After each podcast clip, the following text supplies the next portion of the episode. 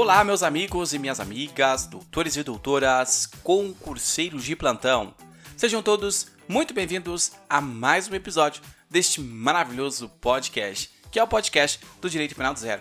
Queridos, se você ainda não me conhece, eu sou Gia Campos e é sempre um prazer passar por aqui todas as quintas-feiras às 7 horas da manhã para disponibilizar um episódio novinho para você. Então já peço para você que ainda não segue o nosso podcast, siga o nosso podcast, clique no botão seguir.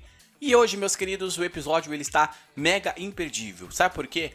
Porque pela primeira vez eu convidei alguém para falar aqui com vocês a respeito da matéria penal. Então hoje vocês vão ficar na companhia do Rafael Lisboa. Rafael é gente finíssima, criador uh, da maior página de direito penal uh, do Brasil, simplificando direito penal.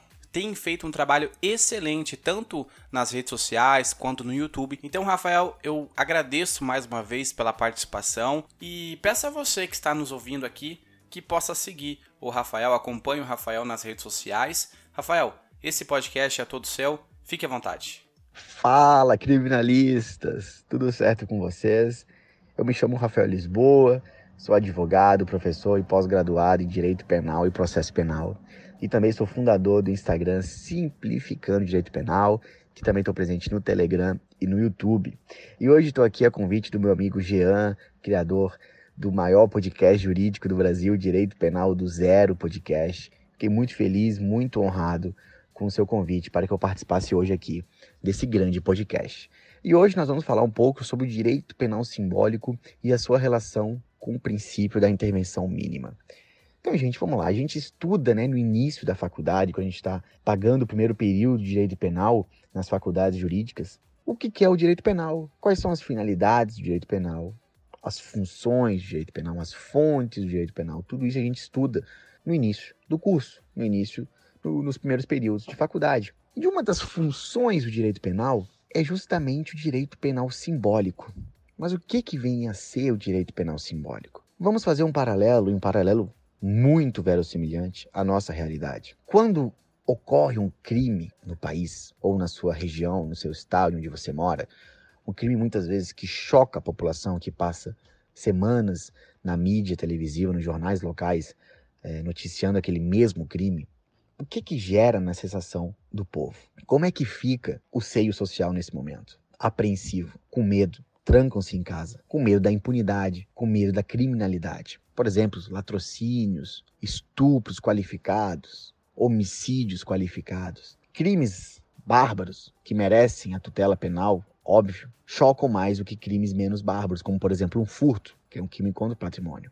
E quando acontecem esses tipos de crimes, por exemplo, que, que, que são mais chocantes à população em geral, à comunidade em geral, as pessoas esperam por uma resposta do Estado. Elas suplicam para que o Estado intervenha e acabe com aquilo de uma vez por todas, e acabe com aquela criminalidade de uma vez por todas. Que aquele tipo de crime não aconteça mais. E muitas das vezes os governantes, quando se deparam com esse, com esse anseio social, eles de fato tomam uma medida. Mas essa medida, será que ela é inócua? Eu estou falando da medida da criação legislativa. Eu estou falando da medida que é a tipificação de novos crimes, o aumento de crimes que já existem, o aumento de penas de crimes que já existem, criação de novas qualificadoras, de novas causas de aumento de pena para crimes que já existem. Então, essa é a medida mais fácil que um governante pode tomar e que o legislativo também pode tomar. Porque ao invés de se combater as origens, as causas da criminalidade brasileira,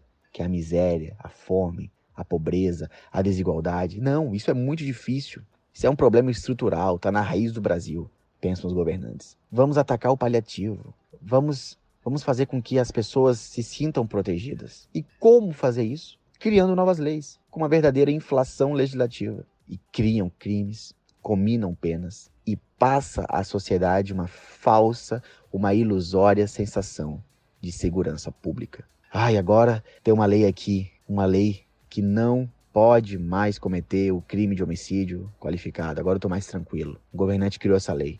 Mas isso é uma falsa sensação de segurança. Até porque o Código Penal está recheado de nomes, de tipos penais. As leis penais extravagantes estão recheadas de tipos penais. E nem por isso os crimes pararam. Por quê? Porque o que ocorre, na verdade, é um simbolismo do direito penal. Os governantes utilizam dessa falsa sensação de segurança para gerar uma, uma, uma, uma tentativa de tranquilidade, quando na verdade essa medida ela é completamente inócua. Não é com a criação de novos tipos penais, de qualificadoras, que você vai resolver o problema da criminalidade no Brasil. É um mero simbolismo. É isso que fala o direito penal simbólico. E isso, é isso também é uma função do direito penal. Causar essa sensação de tranquilidade, de respeito ao Estado, faz parte do simbolismo penal. Só que tem um problema nisso tudo. O problema é que um dos princípios do direito penal é o princípio da intervenção mínima. E na minha concepção, na minha visão, eu, Rafael Lisboa, eu acho que existe um conflito entre uma função do direito penal e um princípio do direito penal. Como é que podem conviver harmonicamente uma função simbólica e um princípio da intervenção mínima? É que o princípio da intervenção mínima ele fala o seguinte: o direito penal só pode ser utilizado em última razão quando todos os outros meios de direito não forem capazes de solucionar o conflito social. Por exemplo, direito administrativo, direito civil, direito tributário. Quando todos esses, esses meios forem insuficientes, aí chama-se o direito penal, porque ele é o mais gravoso, ele é o mais severo, ele não pode ser utilizado a qualquer momento. Ele não pode ser utilizado como prima ratio, ou seja, como primeira razão, e sim como última ratio. É isso que diz, inclusive, o subprincípio da intervenção mínima, que é o princípio da subsidiariedade. Então, esse princípio da intervenção mínima, ele fala o seguinte, ó, direito penal, você tem que ser utilizado minimamente e não maximamente. Ora, se existe esse princípio que fala que o direito penal só pode ser utilizado de última razão, como é que pode existir o simbolismo do direito penal, o direito penal simbólico, ou seja, uma inflação legislativa para que haja uma tranquilidade social? Ao mesmo tempo que existe o princípio da intervenção mínima, os governantes a todo momento criam novas leis penais, criam novas qualificadoras, pacote anticrime, novas leis extravagantes, qualificadoras com outros nomes. Ou seja, maximizam o direito penal, transformam o direito penal em um direito educador. Primeiro o direito penal e depois os outros ramos. Na minha opinião, há verdade, um verdadeiro conflito primário no direito penal, que é entre uma função, uma função simbólica, e um princípio do direito penal, que é justamente o simbolismo. Mas e aí, qual deve prevalecer? Para mim não tem dúvida. O que deve prevalecer é o princípio da intervenção mínima. Primeiro porque é um princípio, é base, é basilar, é um pilar do direito penal ele só pode ser utilizado de última razão. Ele só pode ser utilizado minimamente. O direito penal não pode ser educador. Ele tem que respeitar as funções da pena: prevenção, repreensão e ressocialização, uma terceira função, se quiser. Então, na minha opinião, existe sim esse conflito de normas, de valores, que é entre uma função e um princípio de direito penal e o que fazer nesse momento. O simbolismo ele tem uma carga importante. É importante sim causar temor para que as pessoas não cometam crimes, mas não pode ser utilizado desenfreadamente. Você não pode utilizar-se do direito penal como símbolo para tudo, porque há uma consequência reflexa que é a ineficácia do direito penal. Quanto mais leis você cria para apaziguar a sociedade, mais ineficaz você torna a própria ciência penal. Porque é uma inflação legislativa, muitas vezes a gente não sabe nem qual lei aplicar no caso concreto. E isso, a curto prazo, tem uma função social, tranquiliza, por mais que seja uma falsa sensação de segurança.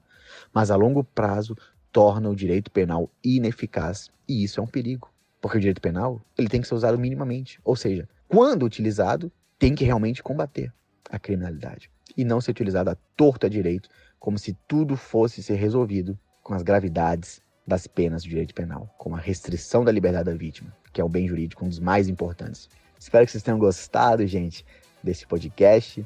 É uma reflexão que eu trago para vocês, inclusive foi tema do meu TCC. Convido todos vocês a me seguirem nas redes sociais, arroba Simplificando Direito Penal, no Instagram, no YouTube também é Simplificando Direito Penal. Eu fico muito feliz e honrado em, em, ter participado aqui a convite do Jean, um grande parceiro do Direito Penal do Zero Podcast. Espero vir mais vezes aqui para a gente conversar mais e trazer mais reflexões muito interessantes acerca do direito penal. Obrigado a todos, fiquem todos bem e até a próxima.